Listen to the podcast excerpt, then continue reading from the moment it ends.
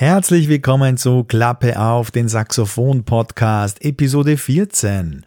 Und in dieser heutigen Episode gebe ich viele interessante Tipps und Methoden, damit man einfach öfter Saxophon spielt.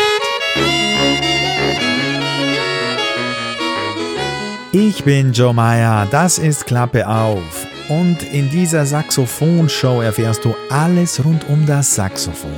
Alles, um mit dem Saxophon zum Beispiel zu starten, alles, um wirklich schnell und intelligent zu lernen. Und dazu bringe ich auch regelmäßig Interviews mit herausragenden Saxophonisten. Aber jetzt legen wir los mit dem Saxophonspielen und zwar mit der Übefrequenz, wie man auch dazu sagen kann. Also oft Saxophon spielen. Um dieses Thema dreht es sich heute, möglichst oft Saxophon spielen. Und es ist klar natürlich, ja, man verbessert sich oder man hält sein Niveau, indem man regelmäßig spielt, möglichst regelmäßig.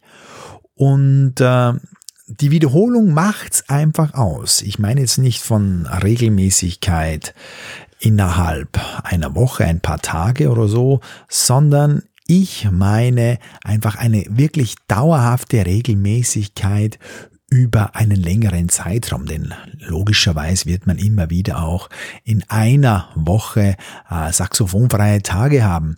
Aber die große Aufgabe ist es ja, dass man über wirklich längere Zeiträume, über mehrere Monate zum Beispiel, einen einigermaßen dichten äh, Rhythmus zustande bringt, ja, oft genug spielt, möglichst regelmäßig in einem regelmäßigen Rhythmus, um damit eben äh, sich zu verbessern, letztendlich spürbare Erfolge zu erzielen am Saxophon, also wirklich auch merkt, dass man besser wird. Das ist ja immer das Schwierige beim Üben eines Instruments. Man hat immer das Gefühl, und das bestätigen mir eigentlich alle, äh, und je mehr man übt, desto mehr hat man das Gefühl, dass man gar nicht besser wird. Also man muss es äh, unbedingt auch zu Wege bringen, Erfolge bemerkbar zu machen, selbst Erfolge zu merken, selbst seinen Fortschritt zu merken. Und mit diesem Erfolg wird man mit Sicherheit dann auch zusätzlich motiviert. Man weiß also, wenn man etwas tut, regelmäßig tut, entwickelt man sich weiter. Und das ist ganz, ganz wichtig. Und da gibt's äh, relativ einfache Methoden, äh, die man sich einfach zurechtlegen muss. Und davon möchte ich in dieser Episode, in den späteren Episoden auch noch erzählen. Wie gesagt, am besten sind die sofortigen Erfolgserlebnisse. Aber das grundlegende Ziel natürlich dahinter ist, für uns alle möglichst oft zu spielen, möglichst regelmäßig zu spielen. Das heißt, zu üben, aufzutreten oder auch zu proben und damit eben entsprechend die Spielfrequenz hochhalten. Es muss also nicht nur das Auftreten sein oder nicht nur das Üben, sondern die Mischung ist natürlich auch ganz, ganz wichtig und spannend für uns Musiker. Nur zu üben ist natürlich auch frustrierend. Ähm, wenn man jetzt nur auftritt, dann äh, läuft man auch Gefahr, dass man sich gar nicht mehr verbessert, weil man sich eben auf ähm, das Programm, auf das Konzertprogramm so konzentrieren muss. Also die Mischung wäre schon wirklich das Optimale. Und äh, natürlich muss man dazu auch äh, noch dazu sagen, dass nicht nur die Frequenz wichtig ist. Ja. Ähm, natürlich hat auch die Qualität der Übungen, ja, die Konzentration, der Fokus auf die einzelnen Elemente oder das äh, Übungssystem selbst natürlich auch die Methoden, mit denen man übt, einen sehr, sehr großen Einfluss auf Erfolg und somit auch Motivation und Fortschritt. Das ist völlig klar. Aber zunächst müssen wir es überhaupt einmal schaffen, regelmäßig an das Instrument zu kommen. Das ist einfach der erste Schritt. Und in dieser kommenden mehrteiligen Serie jetzt äh, möchte ich dir helfen, öfter und öfter zu spielen. Und ich beginne heute bei den einfachsten Aktionen, und zwar solche Aktionen, die wir absolut wirklich selber im Griff haben. Ich beginne heute mit der allerwichtigsten Strategie, mit dem zentralen Punkt, genauer gesagt mit dem einen zentralen Moment, mit dem Übungsstart, also mit dem Beginn des Übens. Ja, denn wenn man es einmal von der praktischen Seite hier betrachtet, ja, wie läuft denn so ein normaler Tag bei jedem von uns ab, da gibt's natürlich viele, viele verschiedene Themen, viele dringende, sehr, sehr dringende und vielleicht weniger dringende Sachen, die natürlich oft lauter schreien, ja, ähm, vormalig dringender wirken. Und dann äh, denkt man sich vielleicht, ja, also Saxophon mache ich jetzt später, kann ich später noch immer machen. Jetzt mache ich jetzt erstmal das oder ja, man hat gerade so das ein oder andere Werkzeug zum Beispiel zu haben für den Garten. Ja, dann geht man natürlich äh, vielleicht äh, jetzt mal schneller hinaus, äh, weil die Sonne scheint und so weiter. Es gibt natürlich auch starke Gründe, wenn man auf Urlaub wegfährt natürlich zum Beispiel. Aber ein Großteil dieser Hürden, gerade beim Starten, beim Üben beginnen, das können wir wirklich mit einfachen Mitteln in den Griff kriegen, mit einfachen Mitteln überwinden. Und auch wenn die Zeit knapp ist, ein bekannter Pianist von mir hat mal gesagt, 15 Minuten spielen am Tag geht sich zeitlich immer aus. Man findet immer irgendwo 15 Minuten aus den möglichen 24 Stunden. Natürlich sind es dann weniger, weil auch der Schlaf dazu kommt. Aber wenn man auch jetzt sehr, sehr streng getaktet ist im Tagesverlauf, lassen sich immer irgendwo 10, 15, 20 Minuten finden. Ja, und jetzt im Zentrum des heutigen äh, Themas steht, wie gesagt, der Startmoment. Äh, denn es ist der Fokus auf eine einzige Aktion. Auf den Beginn, auf diesen Beginn müssen wir uns konzentrieren und den müssen wir uns zurechtlegen. Da müssen wir gestalten, planen, damit dieser Startmoment so einfach wie möglich gelingt. Ja. Startmoment heißt, wir nehmen das Saxophon in die Hand und spielen los. Also nochmal, es geht wirklich um den Moment zunächst. Saxophon nehmen und losspielen. Und genau diese Aktion müssen wir schaffen. Das klingt jetzt zunächst vielleicht hm, komisch einfach, aber genau das ist der Punkt. Alles läuft auf diese eine Aktion hinaus. Uns kümmert zunächst überhaupt nicht, wie lange wir spielen, ja, was wir spielen, äh, unsere Laune, auch unsere momentane Ansporn, Spaßfreude, vielleicht haben wir gerade keine Lust. Nein, wir müssen nur das Saxophon nehmen und losspielen. Und das ist genau der Punkt, äh, den wir erreichen müssen. Und heute geht's eben darum, Methoden vorzuschlagen, Techniken vorzuschlagen, die uns in dieser Aktion erleichtern. Wir müssen es also schaffen, nur mit dem Saxophon loszulegen. Ich sage es immer wieder, weil es so wichtig ist. Der Start ist der zentrale Punkt. Und ich vergleiche es auch immer wieder mit einem Jogger, der es zunächst nur schaffen muss, seinen Laufdress anzuziehen und seine Laufschuhe anzuziehen und aus dem Haus zu kommen. Das ist der Punkt der größten Überwindung, wenn du dann mal auf dem Weg bist, wenn du dann draußen in der Natur bist, ist es sowieso schön und, und toll. Und das, wie gesagt, dieser erste Schritt, das ist die große Hürde. Und jetzt endlich dann meine, meine gesammelten Strategien, damit du auch möglichst oft äh, Saxophon spielen kannst. Und ich hoffe, sie helfen dir, damit du diese erste große Hürde überwindest. Also, zentraler Punkt ist der, wir machen alles Mögliche, damit dieser Startmoment so einfach wie möglich wird. Damit dieser Startmoment so attraktiv wie möglich wird. Und die erste und die wichtigste und die beste Methode dazu ist es, einen Saxophonplatz einzurichten. Ja. Und jetzt erzähle ich dir einfach, wie der bei mir aussieht, dann kannst du den vielleicht entsprechend adaptieren oder vielleicht hast du das auch schon längst gemacht. Ich habe jetzt hier zum Beispiel in meinem Haus einen Übungsraum, der liegt im Keller. In dem liegt immer mindestens ein Saxophon griffbereit auf dem Tisch. Jetzt hinter mir sind sogar zwei, ein Alt- und ein Tenorsaxophon. Daneben liegen Mundstücke und Blätter und der Gurt. Ich brauche also maximal zehn Sekunden für den ersten Ton, wenn ich äh, den Raum betrete. In der Musikschule habe ich in meinem Zimmer meistens auch zwei Saxophone. Auf dem Tisch liegen ein Altsaxophon und ein äh, gebogenes Yanagisawa Sopransaxophon, Yamaha Alt und meistens auch eine Klarinette. Sofort spielbereit, da ist sogar ein Mundstück meistens oben ähm, und platt montiert. Und wenn so ein schönes Instrument vor mir liegt, beziehungsweise ich es dauernd sehe, dann steigt mein Spielwille tatsächlich und es ist eine Leichtigkeit für mich loszulegen. Ja, es ist nur ein Handgriff und das ist eben der zentrale Punkt. Und ich habe so gut wie keinen Aufwand. Also Aufwand minimieren und attraktiv gestalten. Du kannst im Extremfall sogar das Mundstück und auch das Blatt, wie gesagt, ähm, auf dem Saxophon montiert lassen. Dabei musst du aber wissen, dass das Blatt auf jeden Fall vor dem Start befeuchtet werden muss, damit es leichter einschwingt. Außer du hast ein Kunststoffblatt, dann ist es nicht notwendig. Aber die meisten spielen nach wie vor Holzblätter und da musst du es gut anfeuchten, damit es losschwingt. Und äh, wenn du das Blatt montiert lässt, dann wird es sich wahrscheinlich äh, äh, vorne am im vorderen Bereich, die ersten drei, vier Millimeter, dann, wird es sich aufdrehen. Das heißt, es wird kleine Wellen schlagen und es wird nicht so gut einschwingen. Dann musst du das Blatt ein paar Mal gegen äh, die vordere Mundstückkante ganz äh, soft, ganz weich und vorsichtig, aber äh, gleichmäßig drücken, damit sich diese Wellen wieder mehr oder weniger ausbiegen. Ja, das, ein Blatt, das Wellen schlägt, das kriegt man durch Nassmachen und durch äh, glattes Drücken, glattes Streichen wieder glatt. Das ist kein Problem.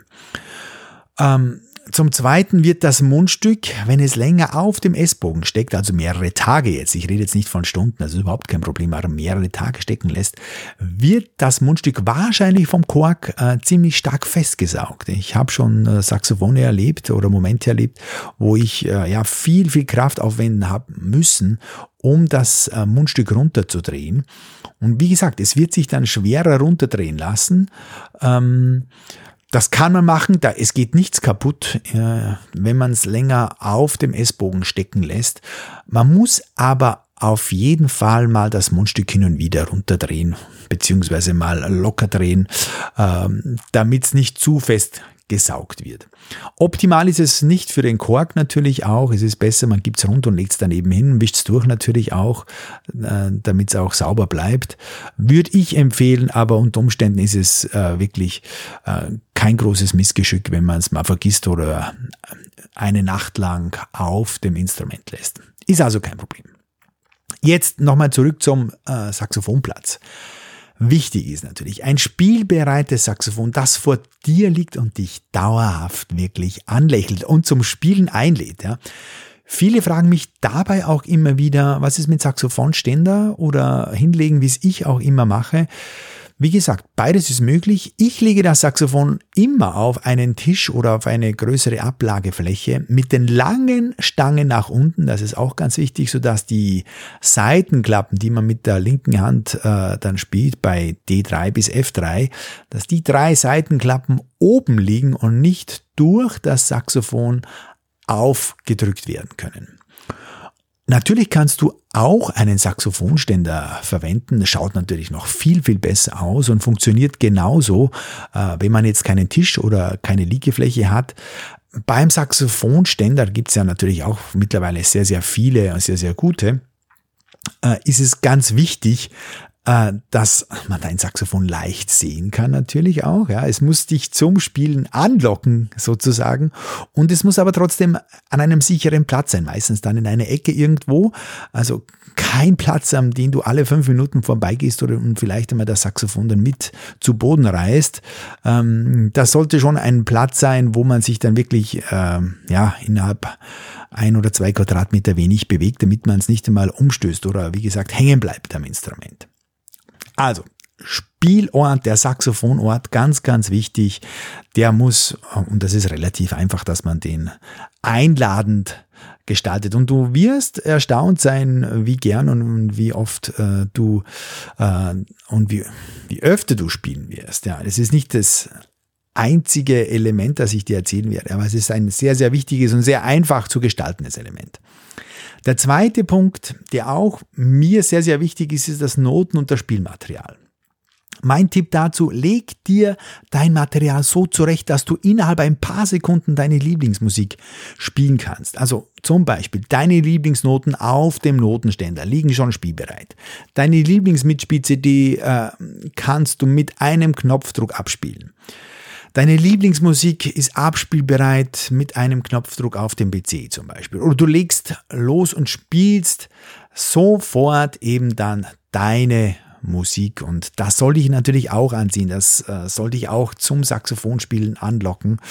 Und bei mir wirkt es auf jeden Fall. Ja, also ähm, es ist nichts Schlechtes daran, mit der Lieblingsmusik zu starten. Es wird mit Sicherheit nicht optimal klingen gleich bei den ersten Tönen. Äh, natürlich sollte man mit langen Tönen Atemübungen und äh, Artikulationsübungen aufwärmen, aber das kann man auch im zweiten oder dritten Schritt machen. Mache ich manchmal auch. Also ich wechsle da ab, da gibt's nicht wirklich dann den 100% sturen Verlauf. Ähm, da lasse ich mich dann auch mal hinreißen und spiele gleich mal den, den einen oder anderen Song und nimm aus dem Song dann auch meine Tonübungen raus. Also bei mir ist es zum Beispiel so, ich habe Audacity, das ist eine, eine ähm, Software auf meinem Mac, äh, dauernd in einem Fenster geöffnet und, in, und da habe ich zwei, drei äh, meine Lieblingssaxophon-Soli sofort abrufbereit mit einem äh, Knopfdruck. Und bei jedem Solo habe ich die einzelnen äh, Teilmelodien mit einer Textspur exakt gekennzeichnet. Also da ist ein Solo, das dauert zwei Minuten und da gibt's dann ja, weiß ich nicht jetzt, 20 oder 30 äh, Markierungen und ich kann zu jeder Markierung sofort hinspringen und äh, kann dann diese Teilmelodie sofort äh, hören und auch selber mitspielen. Das dauert nicht länger bei mir als zwei, drei, vier Sekunden und dann habe ich diese äh, meine aktuelle Lieblingsmusik sofort im Ohr und sofort griffbereit.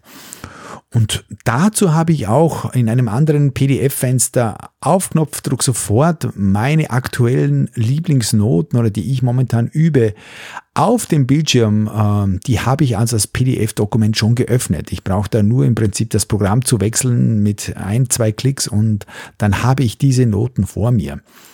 Und dann habe ich dazu auf Microsoft OneNote, das kennst du vielleicht auch, das ist eine, ja, eine, Sammelplattform, wo du alle möglichen Dokumente sammeln kannst, wo du Notizen machen kannst, ähm, über mehrere Geräte hinweg. Da sind also dann die Geräte synchronisiert miteinander. Bei mir sind es drei, vier Geräte, auf denen ich ähm, mit äh, Microsoft OneNote arbeite. Und da habe ich mir mehrere Übungsseiten eingerichtet. Äh, und OneNote ist bei mir auch immer geöffnet. Ich habe jetzt zum Beispiel, äh, lese jetzt die Stichworte für diesen äh, Podcast, für diese Episode auch aus OneNote runter. Hier habe ich eben dann viele, die ganzen Podcast-Seiten hier mir sortiert. Ähm, und es ist einfach und kostet aktuell nichts ähm, und sehr, sehr intuitiv und einfach ähm, zu behandeln. Und du kannst vor allem auch zum Beispiel mit Stift, wenn du ein Tablet mit Stift hast, wie ich zum Beispiel, kannst du dann auch äh, handschriftliche Notizen machen. Auch ganz, ganz, ganz toll. Und ich habe, wie gesagt, mehrere Seiten. Ich habe eine Songtabelle, ich habe eine Standardliste, eine Songliste, äh, tabellarische Übersicht über Noten.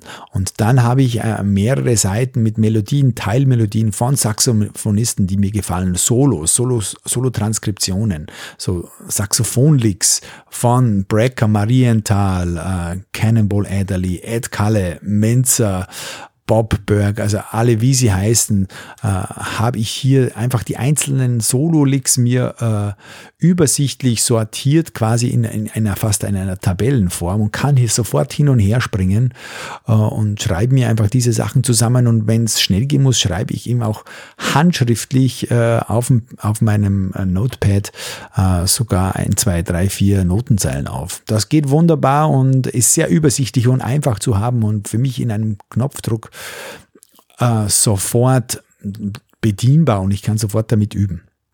Und wie gesagt, äh, OneNote hat natürlich jetzt wie viele andere äh, Softwareprogramme auch den Vorteil, ich kann das äh, jetzt auch im Urlaub oder wenn ich unterwegs bin auf dem Notepad äh, bedienen, kann mir das anschauen und habe genau das gleiche Material sofort verfügbar.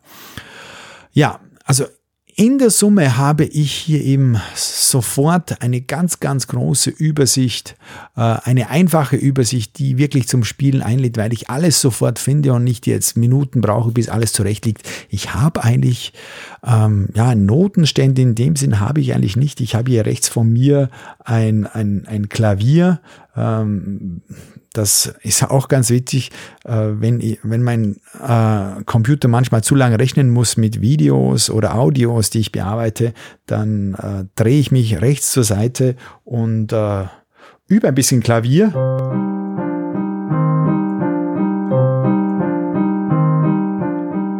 Ein paar so kleine Melodien zum Beispiel übe ich, ähm, habe sofort wieder ein paar Fingersätze geübt äh, und habe ja auch ein Metronom dabei und so, so, so grundlegende Sachen. Und hier habe ich eigentlich nur einen Notenständer. Ja. Sonst äh, habe ich eigentlich bei mir keinen Notenständer aufgebaut. Ja, weiter weg, zwei, drei Meter ist von mir ein Notenständer noch, äh, ähm, habe ich schon noch da, aber ich selber übe eigentlich kaum mehr am, am Notenständer mit, mit normalen Notenpapier, sondern habe mir eigentlich sehr, sehr viel auch jetzt digital übersetzt. Das muss aber jeder für sich selber wissen. Es gibt, ich, ich kenne auch viele Musikerkollegen, die schwören nach wie vor auf Notenmaterial und haben das auch alles sehr gründlich sortiert. Da muss jeder selber wissen, welcher Typ er ist. Ähm, es hat alles so seine Tücken. Aber wie gesagt, ich komme seit äh, einigen Jahren mittlerweile mit diesem System sehr, sehr gut zurecht und habe alles wirklich übersichtlich. Äh, und das ist auch ganz, ganz wichtig, äh, wie mir auch viele Kollegen bestätigen, dass du einfach so ein, ein Übungsbuch, ein, ein, eine Übungsmappe hast, wo du alles übersichtlich organisiert und sortiert findest und zwar sehr, sehr schnell auch. Ja, das ist wirklich, wirklich wichtig. Und ich komme wieder zurück es geht, wie gesagt, äh, um diese Starthürde. Die muss man so klein wie möglich gestalten. Ja, äh, die muss eigentlich zu einem Startmagneten werden. Ja, man muss also unbedingt spielen wollen. So muss man sich das gestalten und da ist natürlich mehr oder weniger alles erlaubt. Ich habe jetzt nur, wie gesagt, zwei Punkte Noten und Platz, äh, weil die wirklich so zentral wichtig sind. Ähm, also weg, die Umkehrung des Mottos aus dem Augen, aus dem Sinn hin zum Motto einfach und attraktiv zum Erfolg und zum Fortschritt. Du musst es sehen und du musst wirklich hingezogen werden. Vom Saxophon zu deiner Saxophonmusik. Also nochmal kurz die Zusammenfassung um Erfolg oder Spaß, Motivation zu haben, müssen wir möglichst über einen längeren Zeitraum regelmäßig üben. Ich, da kann ich dir auch nicht sagen, natürlich ist täglich am besten, aber wenn du äh, drei, vier Tage pro Woche spielst, dann äh, wirst du sicherlich Fortschritte merken. Äh, wenn du das Ganze noch mit sinnvollen Systemmethoden verbindest, dann geht's natürlich noch besser. Ja? Aber das muss natürlich schon auch, ist klar, äh, nicht nur über Wochen, sondern über mehrere Monate Monate passieren. Und der Knackpunkt ist wirklich der Moment, wo wir starten. Ja, wir müssen es bloß schaffen, das Saxophon in die Hand zu nehmen und alles andere ist ja dann schon äh, äh wieder Thema der Übemethodik. Aber dann spielen wir schon mal. Ja, und äh, Spielen ist schon mal die halbe Miete. Und diesen Start, den müssen wir uns so leicht wie möglich machen. Und die wichtigsten zwei Schritte, die wir vor allem selbst in der Hand haben, ist, den Saxophonplatz möglichst attraktiv einzurichten, Saxophon in Griffweite, alles, was du brauchst, sofort zu haben, damit du sehr, sehr schnell losliegst. Das Saxophon auch in Sichtweite zu haben, damit es dich wirklich anzieht. Und natürlich auch dein Notenmaterial ja, äh, schon äh, zu vorzubereiten, damit du sofort starten kannst und nicht erst äh, irgendwo in Ordnern und im Regal äh, zehn Minuten suchen musst. Und mit diesen zwei Punkten machen wir uns den Sachs-Start schon relativ leicht und attraktiv. Und ich gehe davon aus, du hast schon einiges von diesen zwei Punkten sowieso umgesetzt und hoffe natürlich, dass ich dir mit diesen zwei Punkten äh, auch noch ein bisschen weiterhelfen konnte. Probier es einfach aus. Schreib mir, wenn du noch weitere Ideen hast, damit wir sie einfach in der Community als Tipp weitergeben können. Und es werden in den kommenden Episoden weitere Methoden, weitere Tricks zum öfter spielen zur höheren Übefrequenz kommen. Ich möchte das ein bisschen aufteilen, weil es mir so, so wichtig und es ist so ein zentraler Punkt, weil es eigentlich die Basis ist. Ähm, das Üben selbst, wir können jetzt über ganz explizite, genaue Übemethoden reden, wie man mit Wiederholungen und Tempo und so weiter, ähm, Wahlmethode habe ich ja schon vorgestellt in der Episode 9. Ganz, ganz wichtig mit den Wiederholungen, mit dem Tempo und so weiter.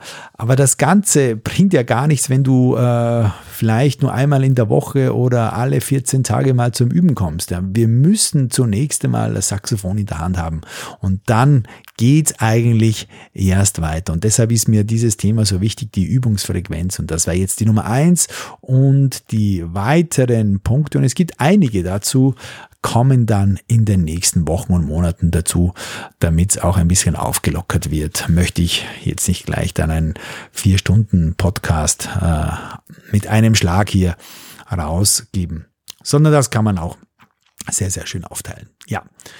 Das war's jetzt. Wie gesagt, Saxophon, Platz und Notenmaterial. Richte das mal ein, das dauert auch nicht lange und beobachte das mal ganz genau, äh, ob sich da etwas ändert. Bei mir ist es äh, tatsächlich so, wenn die Instrumente draußen liegen, wie gesagt, ich nehme die dann auch nur mal fünf Minuten oder zehn Minuten. Jetzt habe ich heute, äh, heute Sonntag, habe ich kurz mal für zehn Minuten Intonationsübungen gemacht, äh, ganz schnell das Saxophon in die Hand genommen. Äh, und ja, am Nachmittag habe ich mal ganz äh, schnell äh, ein paar Skalen geübt und, und ein bisschen Fingertechnik gemacht. Also ich spiele auch nicht äh, jetzt äh, ein oder zwei Stunden durch, äh, sondern es tut mir ganz gut, äh, wenn ich dann wieder zehn oder Viertelstunde Pause mache und sich so das, das ganze ja, System, der Ansatz und Finger und Lippen wieder ein bisschen erholt. Oder heute habe ich Artikulationsübungen gemacht mit Tempo.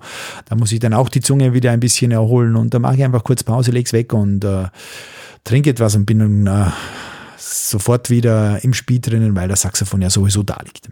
Ja. Also, Shownotes zu dieser Episode findest du unter www.saxophonlernen.com-e14 E14 zusammengeschrieben. Die Ziffern 1-4 direkt hinter dem Buchstaben E, groß oder klein geschrieben, spielt keine Rolle. Und da findest du äh, das, was ich jetzt eben auch dir erzählt habe, nochmal in Schriftform. Weitere Episoden zu diesem Thema folgen, auf alle Fälle. Und wieder der kleine und feine Appell an dich, wenn du Lust hast und mich hier mit diesem Podcast unterstützen möchtest, dann geh doch bitte auf iTunes und hilf mir, unterstütze mich, hinterlasse eine gute Bewertung für den Podcast. Das hilft mir einfach noch mehr Menschen mit dem Podcast zu erreichen. Und wenn du selbst interessante Saxophonthemen hast, die dich interessieren, die du von mir behandelt haben möchtest, dann schreib mir doch Joe at saxophonlernen.com, Saxophon mit F geschrieben, saxophonlernen.com und Joe J-O-E. Und äh, ich versichere dir, dass ich dir ganz, ganz schnell antworten werde. Und ich freue mich immer, wenn ich äh, Vorschläge bekomme und versuche auch, äh, es gibt mittlerweile schon eine ziemlich lange äh, Themenliste, versuche auch immer dann diese Themen irgendwo mit aufzunehmen, beziehungsweise wie auch heute, dieses Thema war auch äh, angefragt mit in die künftigen Episoden einzubauen. Ja, das war's. Ich danke dir für deine Saxophonzeit.